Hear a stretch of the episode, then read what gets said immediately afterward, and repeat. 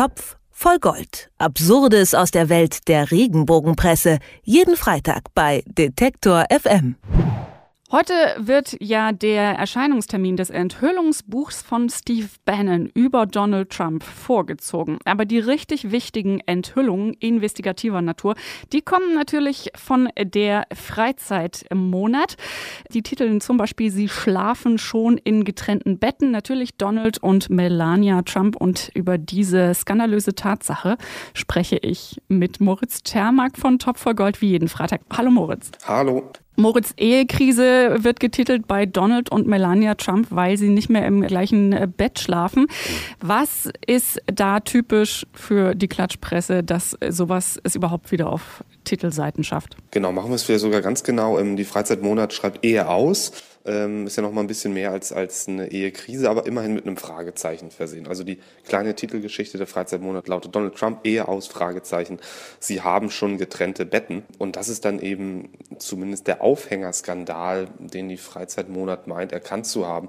Ich habe mich ehrlich gesagt beim Lesen äh, gewundert, ob in der Freizeitmonat noch nie jemand House of Cards zumindest irgendwie Staffel 2 oder 3 gesehen hat. Da schläft der US-Präsident ja auch in getrennten Betten, äh, sogar in getrennten Zimmern, also getrennt von seiner Ehefrau. Deswegen fand ich das alles gar nicht so überraschend. Aber für die Freizeitmonat, offenbar keine House of Cards Gucker, war das dann doch ziemlich überraschend. Sie sagen, ein Insider packt aus, natürlich mal wieder ohne Namen zu nennen. Und der wird so zitiert. Ein Insider meint sogar, Doppelpunkt Zitat, sie haben getrennte Schlafzimmer und verbringen nie die Nacht zusammen. Gedankenstrich, nie Ausrufezeichen. Also wirklich ein großer Skandal. Das ist natürlich erstmal wieder das, weil du nachgefragt hast, das Typische an der Regenbogenpresse, dass da irgendjemand anonym zitiert wird. Nun, nun ist es so, dass es natürlich wahrlich gut sein kann, dass die, ähm, dass die in getrennten Betten schlafen. Das kann verschiedene Gründe natürlich auch haben, verschiedene Arbeitszeiten und so weiter. Ähm, daraus dann ein Ehe aus, zumindest mit Fragezeichen zu stricken, das ist mal wieder eine typische Überdrehung der Freizeitmonat. Ähm, und das ist dann auch das, was vielleicht so ein bisschen die Regenbogenpresse daraus macht, was andere Leute nicht draus machen. Es gab ja auch einen ganz entscheidenden Punkt, also da müssen wir gar nicht nach House of Cards gucken. Am Anfang der Präsidentschaft hat Melania ja bewusst noch nicht im Weißen Haus gewohnt, sondern ist in New York geblieben. Insofern ist es, glaube ich, ganz normal. Und ich kenne auch das eine oder andere Paar im, ich wollte jetzt gerade sagen, echten Leben, weil ich äh, die vage Hoffnung hatte, dass Donald Trump Fiktion ist, aber es stimmt nicht. Die durchaus getrennt schlafen, weil der eine schnarcht oder ähnliches. Und das hat nichts mit Krise zu tun. Aber du hast gerade gesagt, so die Insider, die namentlich nicht genannt werden und so, das ist alles äh, wenig Beweislast oder Be Beweiskraft hat, was äh, die Klatschpresse da vorbringt oder in diesem Fall die Freizeitmonat.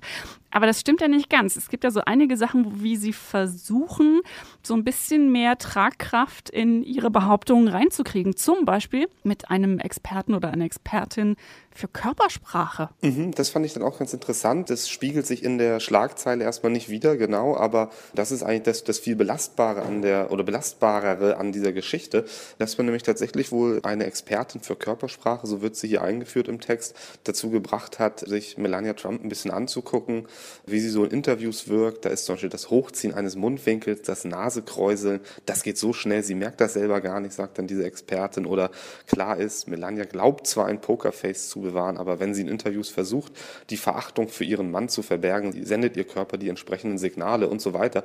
Da wird dann irgendwie das nach vorne zucken der Schultern und das Einziehen des Kopfes wird da interpretiert von dieser Expertin. Das ist immerhin schon mal was Handfestes was die, was die Freizeitmonat da hat, war dann aber offenbar nicht wert, äh, in die, in die Schlagzeile zu kommen, sondern dann doch lieber den äh, ungenannten Insider, der die ähm, getrennten Betten irgendwie ins Spiel bringt. Das ist insofern ganz interessant auch aus Sicht der Regenbogenbeobachtung, die wir ja immer wieder regelmäßig machen, diese Experten, die immer wieder vorkommen, das sind oft Ärzte, Mediziner, Psychologen, Verhaltenstherapeuten und so weiter, die nehmen in der Regel nicht so konkret Bezug auf die Leute, um die es geht, sondern da läuft es dann eher so ab. Und die Anfrage von der Regenbogenredaktion sieht dann sehr wahrscheinlich so aus, naja, also Kate Middleton, die ist jetzt ja zum zweiten Mal schwanger und wie ist denn das, Frauen, wenn die zum zweiten Mal schwanger sind und die erste Geburt ein bisschen schwierig war, ist das eine psychologische Belastung für die Frau? Und dann antworten die Experten in der Regel immer sehr allgemein und sagen, ja, für Frauen, die das zweite Mal schwanger sind und äh, nennen dann eben nicht Kate Middleton als Namen, äh, weil sie dann vielleicht doch nicht so doof sind und eine, eine Ferndiagnose machen wollen, eine konkrete.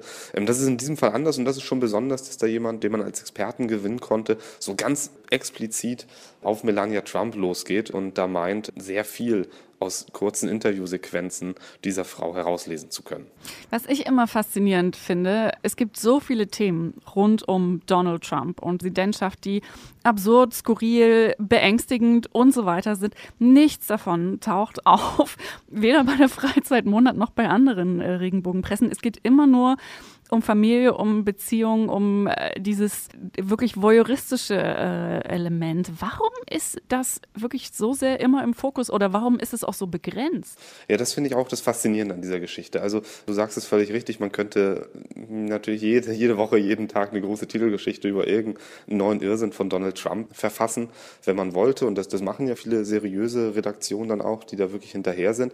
In der Regenbogenpresse kommen die Trumps jetzt gar nicht so wahnsinnig oft vor, aber wenn sie vorkommen, dann eben nur zu Beziehungsthemen und nicht dazu, dass es irgendwie um, um den Raketenstreit mit Nordkorea geht und so weiter. Und es kommt ja auch nicht mal in einem Halbsatz hier irgendwie vor. Also, dass, dass jetzt hier irgendwie so eine Theorie aufgestellt wird, sie schlafen in getrennten Betten, weil Melania Trump es so irre findet, wie Donald Trump mit seinen Atomraketen prahlt und das hält sie nicht mehr aus. Also, so hätte man sich die Geschichte ja auch irgendwie hinbiegen können, wenn man wollte. Aber das ist alles gar nicht so, sondern es geht da wirklich nur ums Emotionale.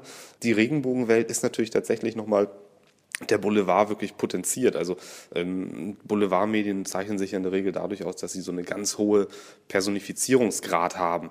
Also es geht wirklich nur um die Person und nicht um so wirklich ums Thema. Und da ist die, die Freizeitmonat und all die anderen Hefte natürlich wirklich das absolute Extrem. Also es wird nur auf die äh, Person geguckt. Ähm, das sehen wir auch immer wieder, wenn zum Beispiel dann auf einmal der Irakkrieg in der äh, Regenbogenwelt eine Rolle spielt. Auch nur dann, wenn es um Prince Harry geht, der da mal im Einsatz war. Ansonsten verständlicherweise spielt der Irakkrieg natürlich keine Rolle in, in der Freizeitmonat oder wo auch immer, wie die Hefte auch immer heißen. Ähm, und so ist es dann eben auch beim politischen, beim US-Präsidenten, der kommt eben nur vor, das war auch bei Barack Obama schon so, der kommt nur vor, wenn es irgendwie um Familie, um Trennung, um Heirat, um äh, Kinder oder was auch immer geht. Für die Regenbogenpresse ist der Beziehungsstatus der Trumps wichtiger als die Politik von Donald Trump. Und über diese Skurrilitäten, die wöchentlich immer wieder zu lesen sind in der Klatschpresse, habe ich wie jeden Freitag gesprochen mit Moritz Czermak. Vielen herzlichen Dank dir. Ich danke auch. Topf voll Gold. Absurdes aus der Welt der Regenbogenpresse. Jeden Freitag bei Detektor FM.